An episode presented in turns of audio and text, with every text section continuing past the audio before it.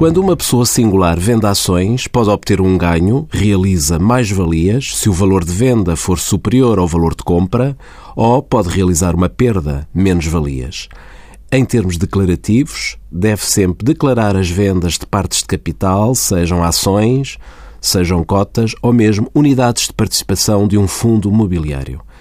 Se obtiver mais-valias, estas serão tributadas a uma taxa autónoma de 28%, podendo o contribuinte, se lhe for mais favorável, optar pelo englobamento aos restantes rendimentos.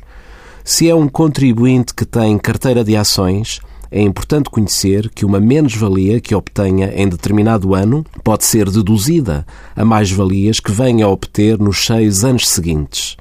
Naturalmente que esta possibilidade é altamente favorável a contribuintes que detenham carteiras de ações e que comprem e vendam ações com alguma regularidade. No entanto, para aproveitar o chamado reporte de perdas, o contribuinte tem sempre de optar pelo englobamento.